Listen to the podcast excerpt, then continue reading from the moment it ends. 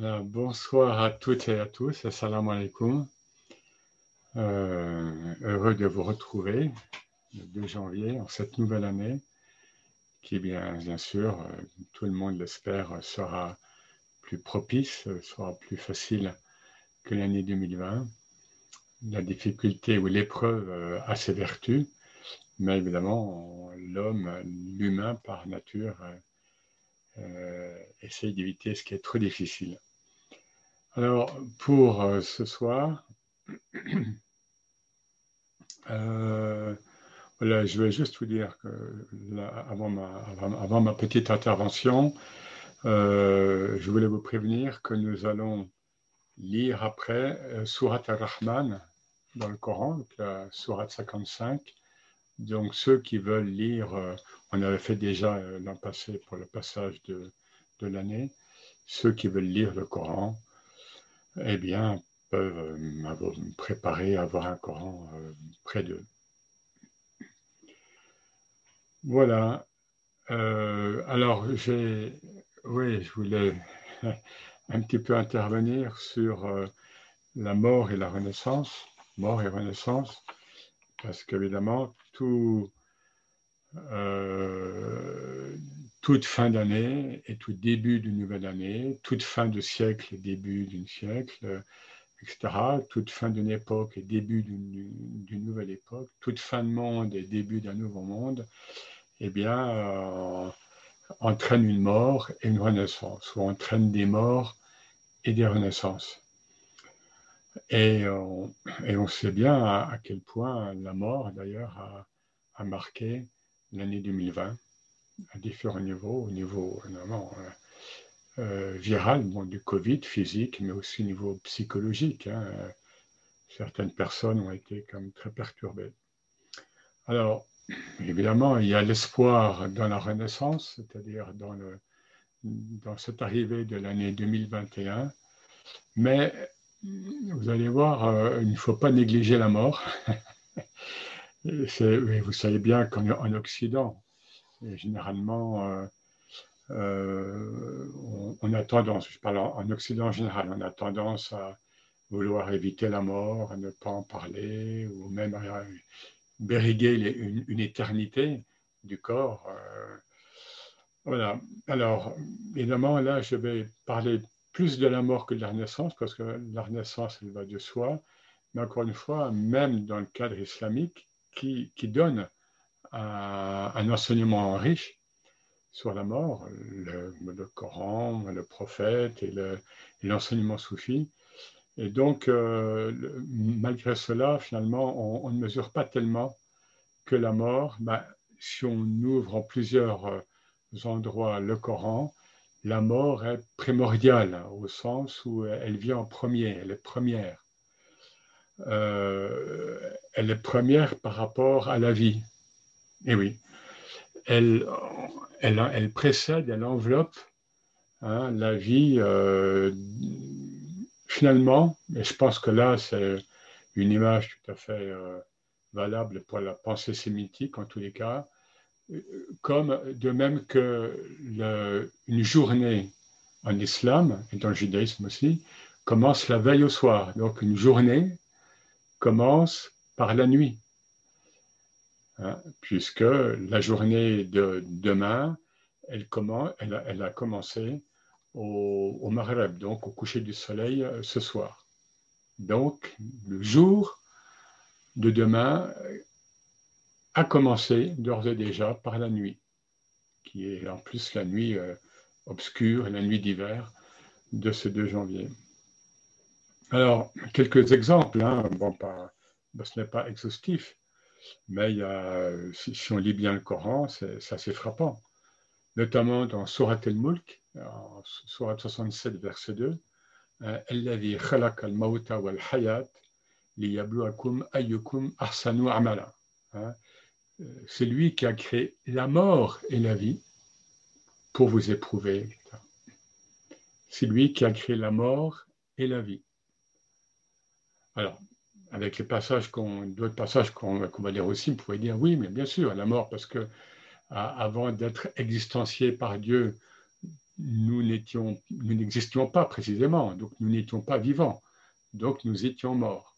Oui, mais euh, cette insistance dans le Coran n'est pas, n'est pas fortuite. En, en 2, 28, surat 2, Al-Baqarah 28, Kayfa takfurun billah wa kuntum amwatan فأحياكم ثم يميتكم ثم يحييكم ثم إليه ترجعون Hein? Comment pouvez-vous être ingrat envers Dieu hein, alors que vous étiez mort Puis il vous a donné vie. Puis il vous fait mourir. Et, là, ce n'est pas le, futur qui est grammaticalement qui est employé. C'est un, un, présent, un moderne, hein, un présent qui n'est pas temporalisé. Puis il vous fait mourir ou il vous fera mourir, puis il vous fera vivre. Puis auprès de lui, vous serez ramené. Et ça, ça revient souvent dans le Coran en général. À lui ou à nous, vous serez ramené. Pourquoi? Parce que vous ne comprenez pas. Hein? de même que dans le Coran, nous avons aussi beaucoup d'images très belles où la nuit pénètre le jour, le, jour pénètre la nuit. Hein? ça, revient un petit peu à ce que je disais tout à l'heure, que, que, le, que le jour commence la veille au soir, par la nuit. Et là, c'est pareil il y a enveloppe sur enveloppe, hein, mais en bien des cas, la mort euh, précède la vie. Ou alors, voilà, je vais lire juste le passage en français, ce sera beaucoup plus court. Surat 40, verset 11, Seigneur, tu nous as fait périr, mourir deux fois, et tu nous as fait, et tu nous as donné la vie deux fois. Tu nous as fait mourir deux fois et tu nous as donné la vie deux fois. Bon, je ne rentre pas dans les commentaires plus précis, parce que ce, serait un petit peu hors sujet. Autre, euh, autre formule coranique qui revient, je crois, trois fois dans le Coran, Kullu nafsin va ekatul maut. Hein, toute âme goûte. Alors souvent on traduit goûtera la mort. Or, et Maurice Gloton le, remarque dans son petit livre, pas dans sa traduction du Coran, mais euh, son livre sur le Coran, qu'il a publié euh, avant. Kulunafsin va et katou. Alors, la grammaire, hein, c'est le ism fa'il, c'est-à-dire est en train de, toute âme est en train de goûter la mort. C'est-à-dire, dès, dès notre naissance, donc dès la venue à la vie, il y a un process Hein, il y a un processus de gustation de la mort. Va et Pourquoi il n'est pas dit Kullu nafsun, tavuku, ou bien satavuku, euh, goûtera la mort. À trois reprises, va et maut. on reviendra sur cette expression. Hein, donc, il y a un état, ou, bien on peut traduire par est destiné à connaître la mort. En tous les cas, vous voyez, un, il n'y a pas de vie envisageable dans le domaine créaturel, chez le règne humain et les autres règnes, évidemment, sans une perspective de mort. Et qui n'est pas, vous le savez, euh, en islam, ce n'est pas du tout attristant lorsque c'est bien vécu. Et c'est pour ça que l'islam avait interdit euh, les pleureuses, les pleureuses euh, qui, dans l'ancien islam, étaient même payées pour pleurer les morts et malheureusement ce qu'on voit encore parfois dans certains pays dits musulmans. Et puis, un nom divin, El Momit. El Momit, celui qui fait mourir. Eh bien, il figure dans la liste canonique des 99 noms. Et au-delà, la mort, on le voit en plusieurs passages coraniques, là encore, elle, apparaît comme un critère positif. Un critère. Par exemple, évidemment, en 62.6, hein, in kuntum Souhaitez donc la mort si vous êtes sincère. Donc, la mort est, mise en équation avec la sincérité. Mort, sincérité. Si vous avez peur de la mort, vous n'êtes pas sincère. Donc, donc, il y a cette équation, donc la mort comme critère, et critère positif sur un plan spirituel. Ou alors aussi en 1599, surat 15, verset 99, et adore ton Seigneur, ça s'adresse au prophète, mais ça s'adresse à, nous tous, évidemment. Adore ton Seigneur jusqu'à ce que te parvienne el yakin, la certitude. Et très souvent, dans ce contexte, el est interprété comme étant la mort. Adore ton Seigneur jusqu'à ce que te parvienne la mort. Parce que une des seules certitudes, hein, ça c'est souvent dit, que nous ayons, c'est que nous allons mourir. Nous ne savons pas quel âge, nous ne savons pas, euh, euh, bon, suivant l'âge euh, que, nous avons, nous ne savons pas quelle vie nous aurons, nous ne savons pas si nous serons riches, pauvres, nous ne savons pas où nous allons vivre, etc.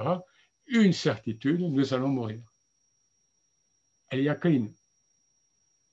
Donc, et là, adore ton Seigneur. Vous voyez, la mort est mise en phase hein, avec l'adoration. Adore ton Seigneur jusqu'à ce que te parvienne la certitude. La mort, et bien sûr, derrière la mort, c'est Dieu, puisqu'on on, va le voir, la mort en islam n'est qu'un transfert. Hein. je traduis le mot intikal, transfert. Donc, euh, exit les, pseudo-questions qu'on trouve parfois actuellement et, sur Internet, euh, oui, nous, avons la preuve, hein, vous avez des vidéos là-dessus, qu'après la vie, euh, c'est pas le néant et il y a la mort. Pour l'islam et pour, et pour, toutes les, pour toutes les croyances et toutes les religions, il n'y a pas de, moindre doute là-dessus. Une vision positive même de la mort chez le prophète, sallallahu alayhi wa sallam. Un hadith, par exemple, un cadeau pour, le croyant, ben c'est la mort. C'est un cadeau. C'est-à-dire, on sait, on que la vie n'est pas toujours facile, et pour ceux qui vont plus loin, qui sont plus perspicaces au niveau spirituel, on sait que la vie est un voile, la, vie physique, c'est un voile, hein, et que la mort va être ce déchirement hein, qui, va ouvrir hein, euh, les yeux. Et justement, il y a une parole attribuée tantôt au prophète, tantôt à l'imam Ali, à l'imam Ali.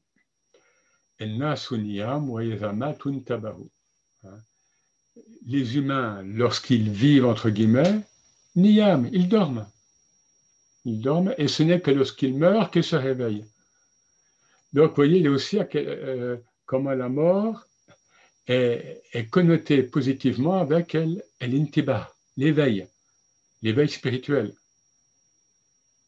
Les humains dorment durant cette vie et ce n'est que lorsqu'ils meurent qu'ils se réveillent. Que ce soit du prophète sallam ou bien de l'imam Ali, euh, change peu. Hein. On sait que l'imam Ali, bien sûr, est un des interprètes majeurs euh, du prophète. Alors, les soufis, ben, ils, vont loin dans, cette perception, évidemment, et dans ce paradoxe. Hein, euh, paradoxe, pourquoi? Parce qu'a priori, chez les humains, la mort, bon, ben, on en a peur, euh, c'est mal connoté, on ne veut pas en, entendre parler, euh, ça passe par une souffrance de fin de vie, etc. Paradoxe. Hein.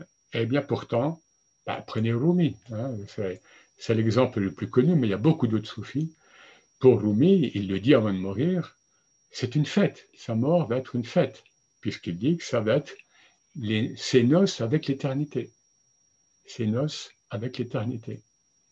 Et on a beaucoup de témoignages euh, donc de, soufis, de spirituels musulmans, en ce sens. Hein, la mort en tant que délivrance. Donc ils ont travaillé sur la mort. Pourquoi? Parce que attendre la mort physique, euh, qu'est-ce qu'ils nous disent hein? Bon, Ça ne suffit pas. Parce que la mort physique, euh, dans bien des cas, d'après ce qu'il nous est dit, on va dire les choses comme ça, ne suffit pas pour supprimer l'illusion, le waham, l'illusion de cette vie contextuelle, disons. Hein il y a un travail à faire, et je crois que j'ai déjà dit, puis on, le, le, tout entier finalement repose, et c'était dit hein, par, par, les anciens, sur la préparation à la mort. Pourquoi? Parce qu'il est dit que, et c'est un hadith, nous serons saisis par la mort dans l'état dans lequel nous sommes, dans l'état de conscience dans lequel nous serons. Nous sommes, nous serons. Présent, futur, tout ça, c'est. Donc, le soufi travaille de suite sur justement cette mort. Pourquoi? Dans le but de ce qu'on appelle euh, d'atteindre, enfin bon, tarkik, c'est-à-dire la réalisation. La réalisation. Au-delà des illusions, au-delà du monde des illusions. Et alors, il parle, bon, nous souvent on traduit ça par la mort initiatique, mais en fait, si on veut traduire l'arabe, il, s'agit de la mort volontaire. La mort volontaire. El maut el iradi ou el maut el irtiyari. Ce sont les termes qui, reviennent très souvent. C'est-à-dire, ça y est, j'ai compris des choses, pas tout certes, mais j'ai compris des choses, je vais mourir à ces, illusions, hein, à, ces, décors, à cette maya, pour, pour, reprendre un terme euh, hindou, euh, ou bien, comme dit le Coran, euh, donc ce, ce matin, al cette, jouissance illusoire, le ghurur, c'est leurrer quelqu'un, hein, le, flouter comme ça. Eh bien, voilà, donc la mort volontaire. Et ils ont travaillé là-dessus et ils, ils, lui ont donné plusieurs qualités, au moins quatre. Il y a quatre qualités de la mort qui correspondent à des couleurs. À. Bon, évidemment, je ne rentre pas dans le détail, ça, serait, ça pourrait faire un thème en soi. Il y a la mort rouge, la mort blanche, la mort verte et la mort noire. je ne vais pas en dire plus. Bon, je vous laisse évidemment sur votre fin, peut-être pour ceux qui, ne connaissent pas ces, ces, quatre sortes de morts. On pourra en reparler euh, une autre fois. Voilà, en tous les cas, vous voyez, chaque couleur qualifiant euh, une modalité de mort, de mort initiatique. Alors, pour, pour ce qui nous concerne hein, plus directement, du coup, qu'est-ce qui est un bien et qu'est-ce qui est un mal? A priori, euh, la vie est un bien, évidemment, le vivant, on, cherche à préserver la vie sur Terre, en nous, etc. Euh, et, la mort, encore une fois, bon, on, en a peur, on veut l'éviter, etc., Donc, pour nous, comme pour l'humanité, qu'est-ce qui est un bien Ah ben, encore le Coran, en 21-35,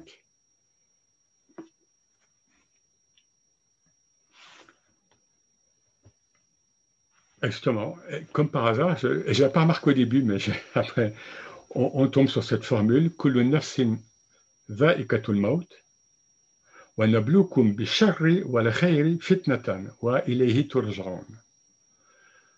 donc, toute âme euh, est en processus de goûter la mort, hein, c'est un peu ce qu'on a dit, euh, tout à l'heure, hein, ou, est appelé à connaître la mort, ou est en train de connaître déjà la mort. Hein, pas oublier que dès l'âge de 19 ans, euh, enfin c'est ce que j'avais lu, ça y est, le corps commence à vieillir.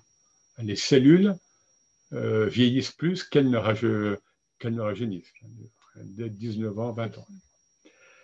Bon, faire quelque chose comme ça. Donc, toute âme est appelée ou est en process donc, de connaître la mort, et nous vous en prouvons par le mal et le bien, en fitna, c'est-à-dire en, guise de tentation. Et là aussi, on commence par le mal et le bien, mais Dieu nous éprouve par le bien. Alors finalement,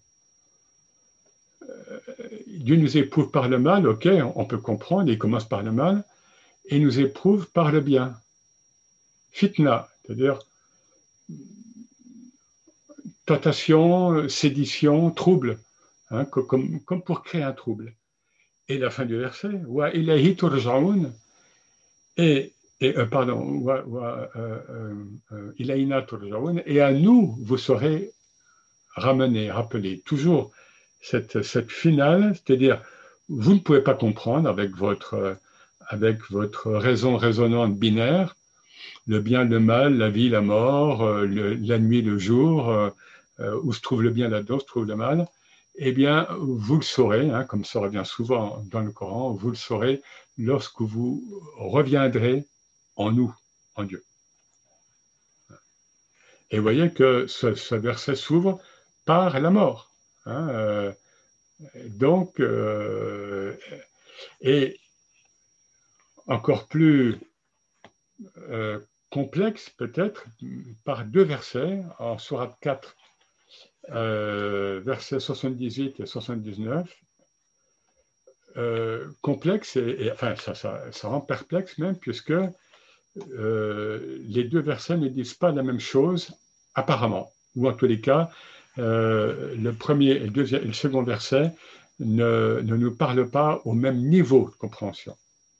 Bon, là, je vous le, là, je lis en français parce que ce serait un peu trop long. Et là encore, on retrouve la mort, hein, alors qu'il est question du bien et du mal, enfin, le bonheur et le malheur. Et ça commence par la mort. Hein. Un, début connu, hein. où que vous soyez, la mort vous atteindra même si vous vous trouvez dans des tours fortifiées, même si vous vous réfugiez dans des tours, la mort vous atteindra. Un bonheur leur échoit-il C'est-à-dire, ils reçoivent un bonheur. Aussitôt, il s'écrit Cela nous vient de Dieu.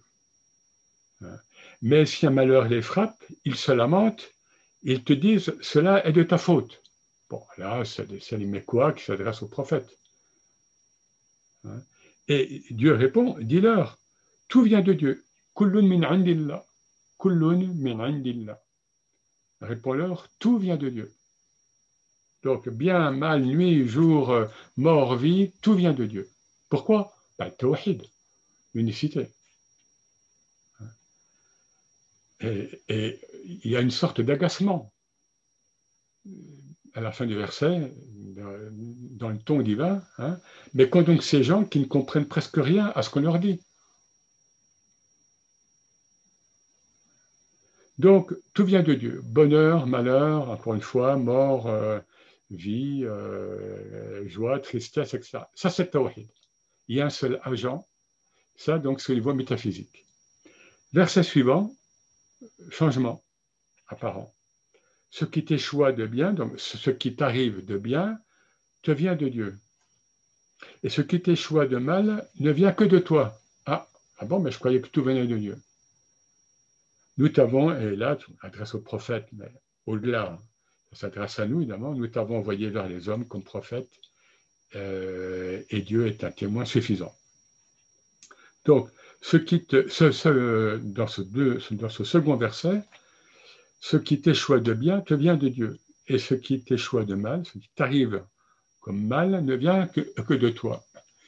Là, on est dans un changement de registre, un changement de niveau encore une fois, ce qu'on appelle les maratib el-wujud, les, différents degrés de l'être, les, différents degrés de conscience.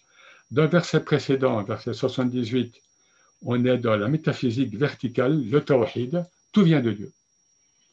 Que vous compreniez ou pas pourquoi il y a tel mal apparent qui, existe sur Terre, pourquoi il y a eu ceci, pourquoi il y a eu cela, pourquoi des enfants meurent, etc., etc.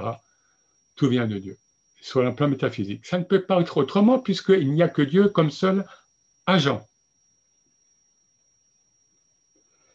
Deuxième, il temporise. Hein. Ce, qui est, bien vient de Dieu, ce qui t'arrive de bien vient de Dieu, ce qui t'arrive de mal vient de toi. Ça, c'est ce qu'on appelle l'adab, les convenances spirituelles.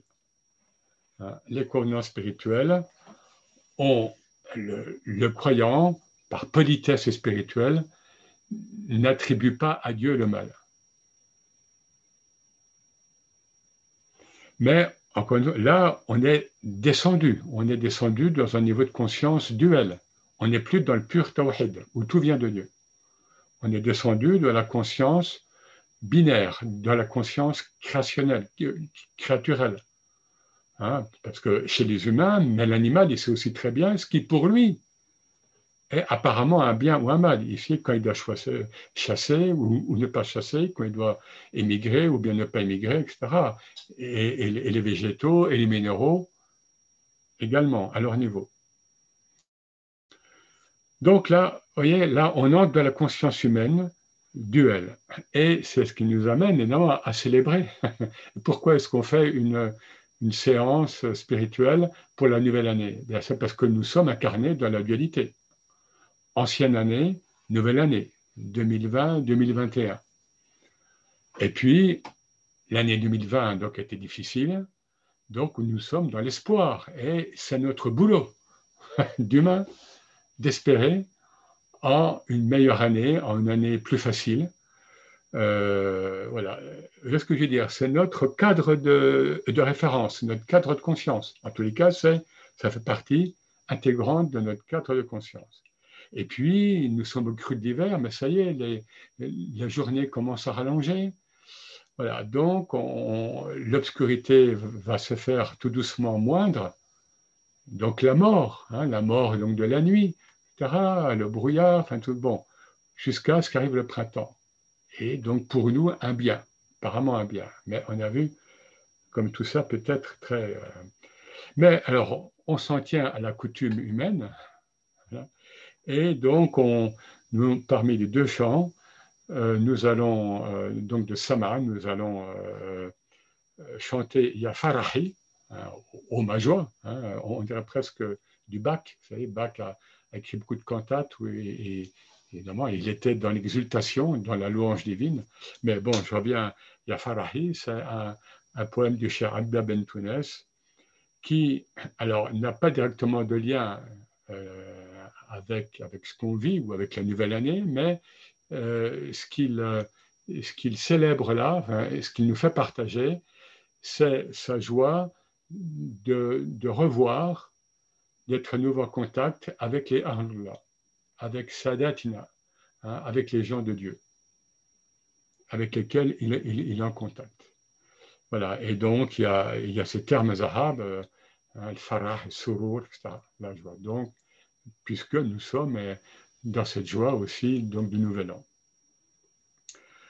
Voilà, euh, et puis il y aura un autre chant, mais que nous entamerons donc après avoir lu euh, Surat al-Rahman. Et puis nous invoquerons les trois noms après. Euh, donc, Ya Rahman, Ya Rahim, Salam, pour une bonne ouverture donc, de l'année. Et puis, donc, le, un chant de Sama. Mais là, j'interviendrai brièvement pour, le présenter. Et puis, le, le Zikr, Inch'Allah. Merci à vous et bonne soirée.